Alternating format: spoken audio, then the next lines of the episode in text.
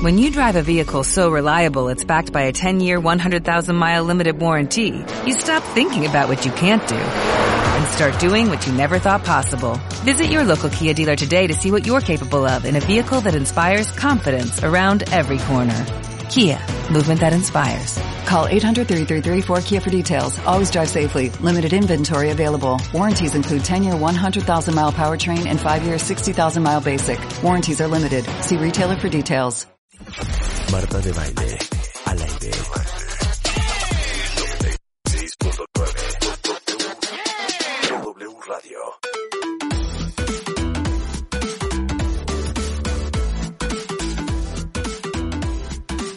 Estamos de regreso en W Radio 11.4 de la mañana. Bueno, pongan mucha atención todos los que son papás.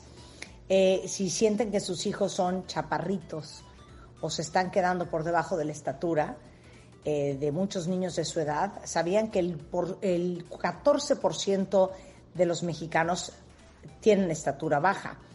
Eh, por eso, hoy vamos a hablar con Sequoia, que es el primer centro pediátrico exclusivo para la atención de niños con baja estatura que cuenta con pediatras endocrinólogos certificados por el Consejo Mexicano de Endocrinología, eh, justamente para atender estos casos. Y para aprender del tema, la doctora Fernanda eh, Acosta es endocrinóloga pediatra, especialista en talla baja del Centro de Crecimiento Secoya.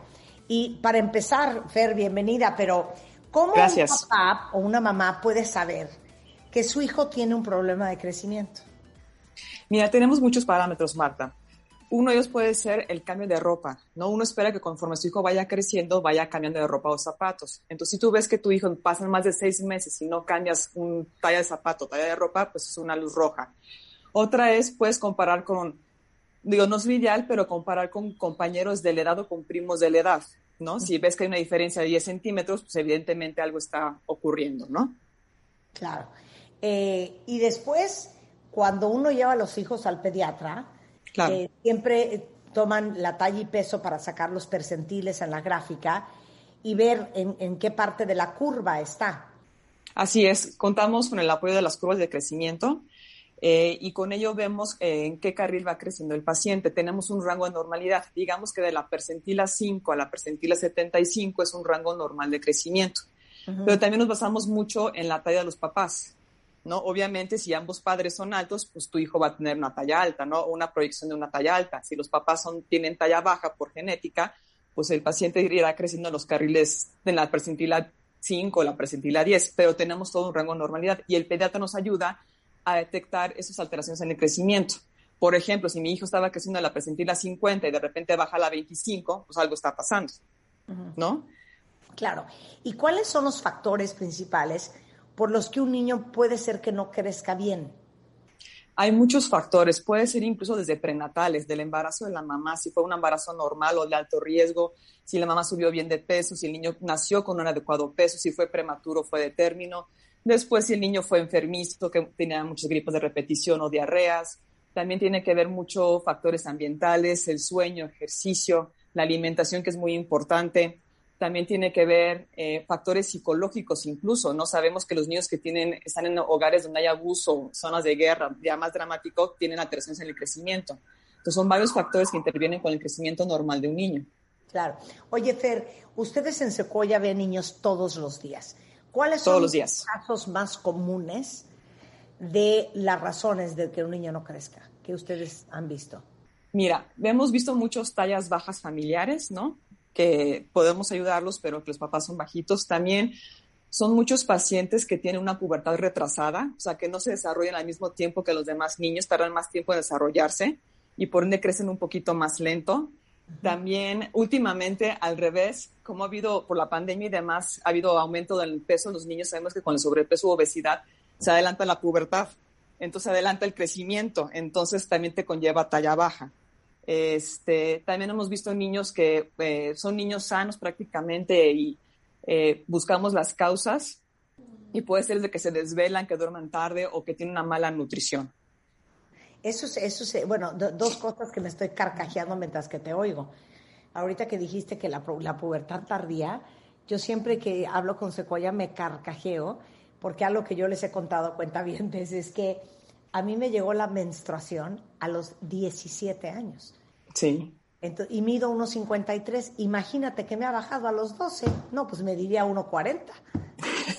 Tuviste suerte entonces. O sea, tuve muchísima suerte.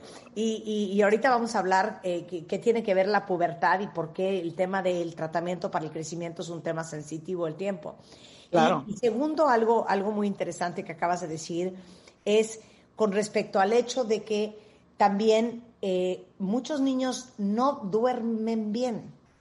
Y háblanos un poco del sueño y la hormona de crecimiento, porque uno cree que eh, porque la familia es nocturna y los niños son las 12 de la noche y dan vueltas y, y a las seis y media de la mañana ya estaban afuera en el, esperando el camión del colegio y durmieron seis, siete horas, que es muy por debajo de lo que tiene que dormir un niño. Exacto. El impacto que eso tiene en el crecimiento.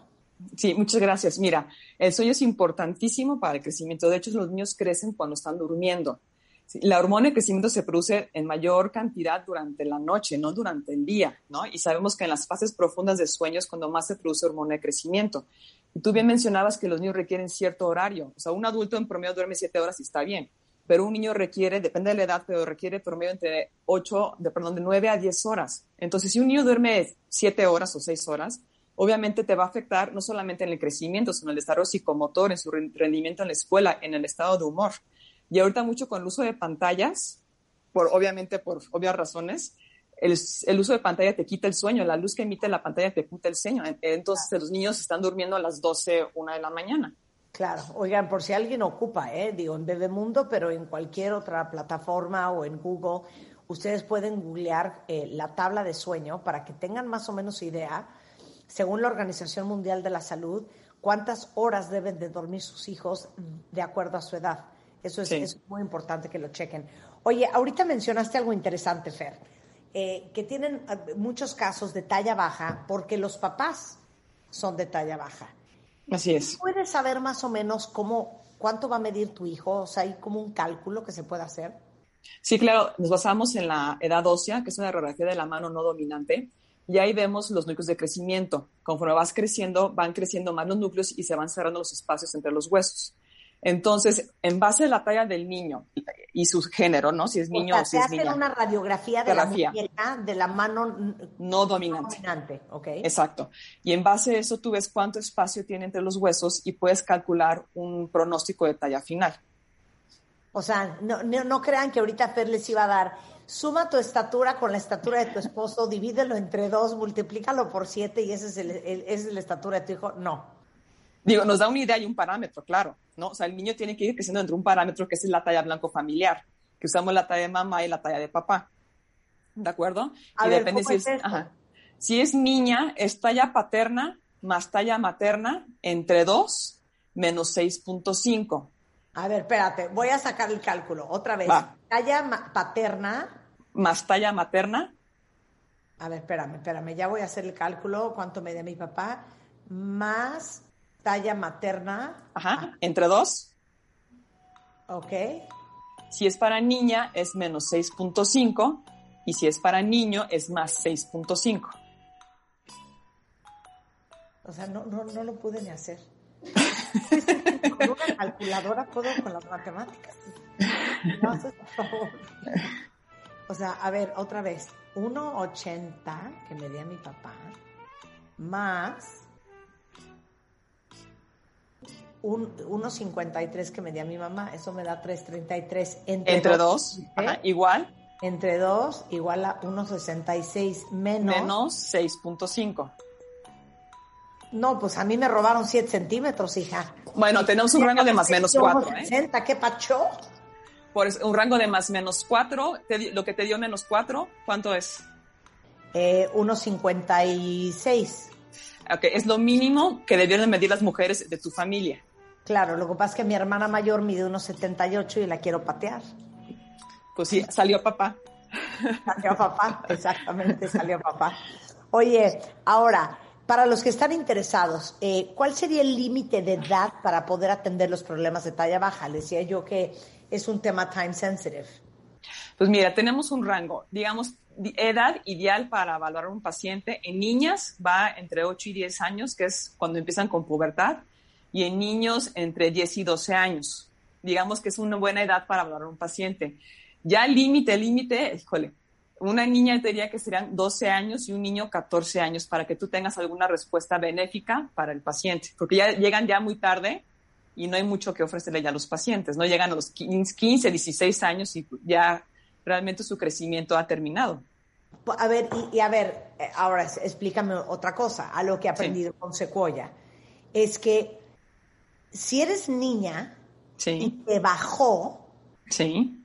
ya hay muy poco que hacer. Hay muy poco que hacer exactamente. ¿Por qué? Porque cuando las niñas menstruan, ya prácticamente completaron su crecimiento. Sí siguen creciendo, creciendo post-menstruación, pero ya son 5 o 7 centímetros en los siguientes dos años, o sea, ya es mínimo, ¿no? Ese, digamos, el último estirón. Lo máximo que crecemos las mujeres es justamente antes de la menstruación. Entonces, por eso la cosa de que sí detecta, valorar a un paciente cuando empieza con pubertad para que tengas tiempo de hacer algo para ayudar al paciente. Oye, y en el caso de las niñas, pues es muy claro, porque la bajada es la bajada. En el caso de los hombres. De los hombres. Digamos que el crecimiento testicular es cuando empieza ya con pubertad los niños. Ahora, los niños, la ventaja es que ellos se maduran después, ¿no? Y crecen por más tiempo que las mujeres digamos que la edad promedio del estirón de los hombres es entre 13 y medio y 14 años cuando más estiran.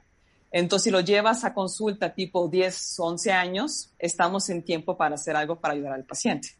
Claro. ¿No? Y yo creo que uno de los errores que más se cometen, Fer, ha de ser que ves a tu hijo chaparrito eh, o a tu hija y dices, no, va a crecer. Va a dar el estirón, va a dar el estirón, va a dar el estirón y nunca lo dio.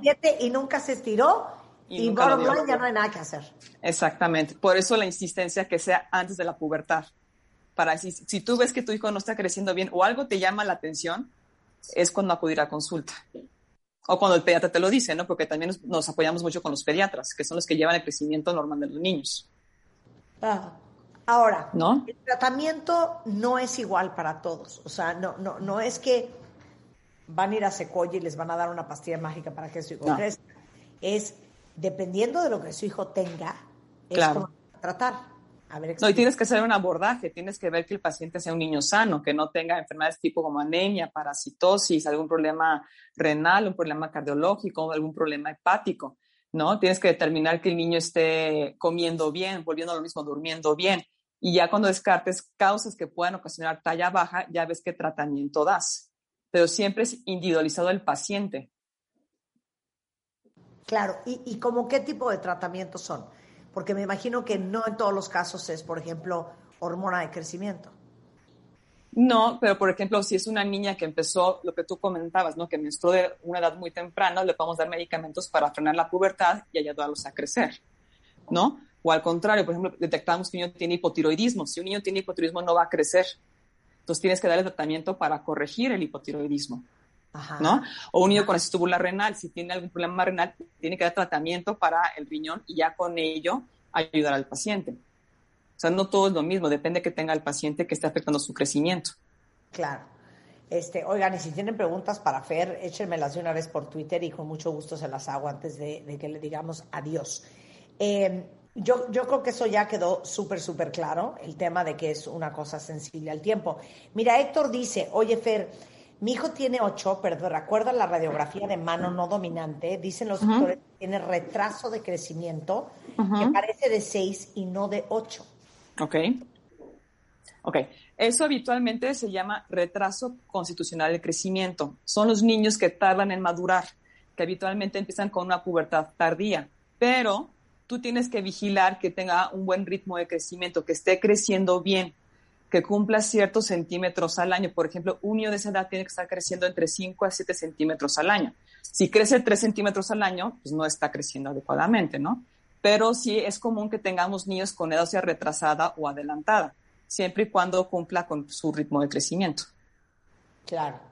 Eh, a ver, dice aquí Beth, con respecto al tema de la talla, ¿se puede ayudar a un joven de 21 años? No, desafortunadamente no. Ya estamos ya valió, Ivette. Ahora sí que ya, ya, no, ya no se va a poder. Y a una señora de 53, Fer. Mira, con unos tacones ¿No muy bonitos ayudar con unos buenos tacones? de 10 centímetros, Claro. ya solucionamos el problema, Marta. Claro. Oye, mira, di- dice aquí una cuenta en Twitter y les digo, si tienen alguna pregunta, mándenmela ahorita para Fer. Eh, mi esposo mide 1,85, yo mide 1,60 y yo siento que mi hijo de 10 años está muy chaparrito considerando la estatura de nosotros dos. Ahí sí tenemos que sacar la talla blanco familiar. Déjame sacar una calculadora. Permíteme tantito. Listo. Me dijiste, mamá, 1,65 y papá, ¿cuánto? 1,83.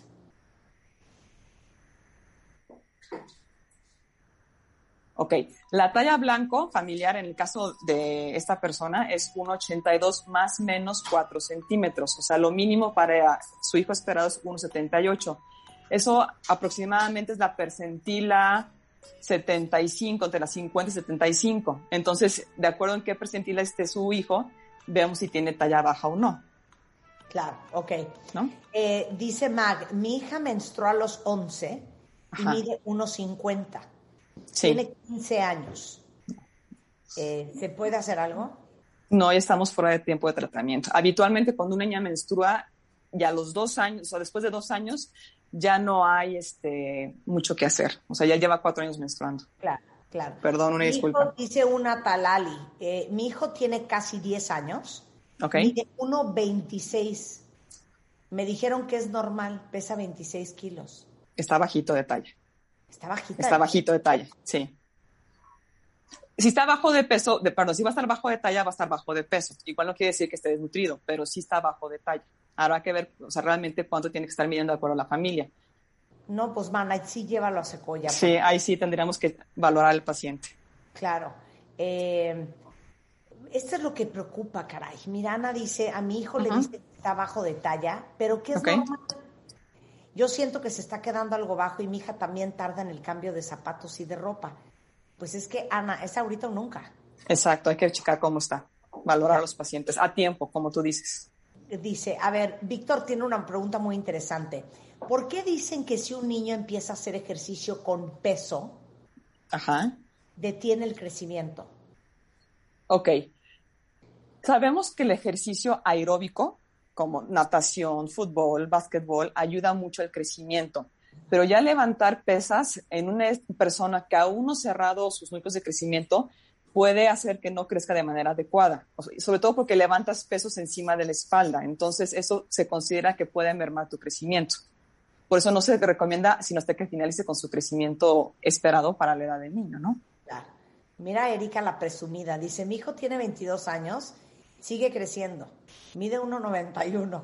Su papá mide 1,79 y yo mido 1,62. ¿De dónde chingados el niño mide casi dos metros, pero? Ok, tiene talla alta, pero también hay causas este, de talla alta, como puede ser genética, pero también hay ciertos síndromes que ocasionan talla alta. Por ejemplo, el síndrome de Marfan, Sí. ¿no? O sea, habrá que ver realmente, o por ejemplo, a un paciente que se llama alteración en la el inhibidor de aromatasa, que son niños que crecen por muchos años, pues es una cosa ya más compleja, ¿no? Que Sí, sí, sí. involucra cambios hormonales, pero no siempre la talla alta indica algo bueno, ¿eh? Si está de, muy por encima de la familia, también hay que checarlo. Claro.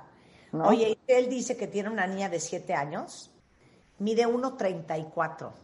Me Está dice alta. que está alta. Está alta. ¿Eso es malo? Mi- Habrá que checar la pubertad. 32.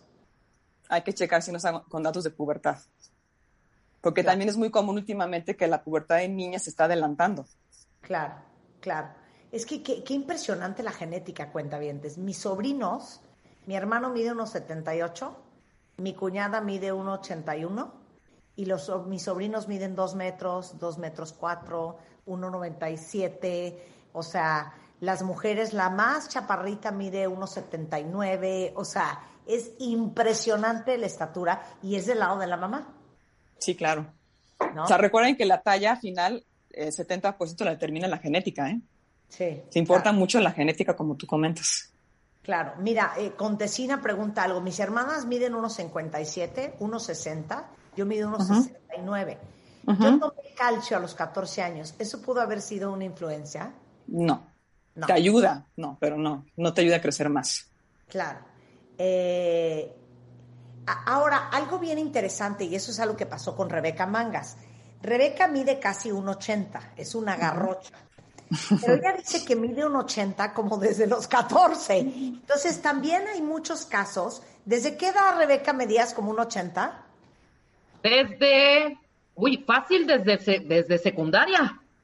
Por eso, desde los 14, hija. 14, 15 años. A mí me bajó a los 14. Por eso, pero es, también común, Fer, que crecen, crecen, crecen, crecen. Sí. A los 14 llegan a su pico y ahí se estacionan.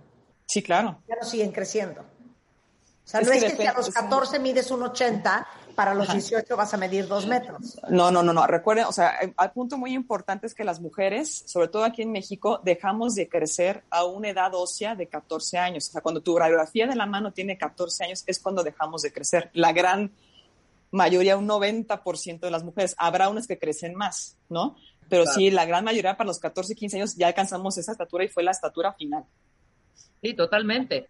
Que igual y yo llegué ya como al 1,70, pudo haber sido que igual llegué a 1,73 porque tampoco era de 1,80. O sea, yo mido 1,75 sin tacones. Ok. yo llegué como al 1,70, 73, me bajó, ya nada más subí los otros. Este, Exacto. faltaba. Exacto. Marta, Marta, pobre.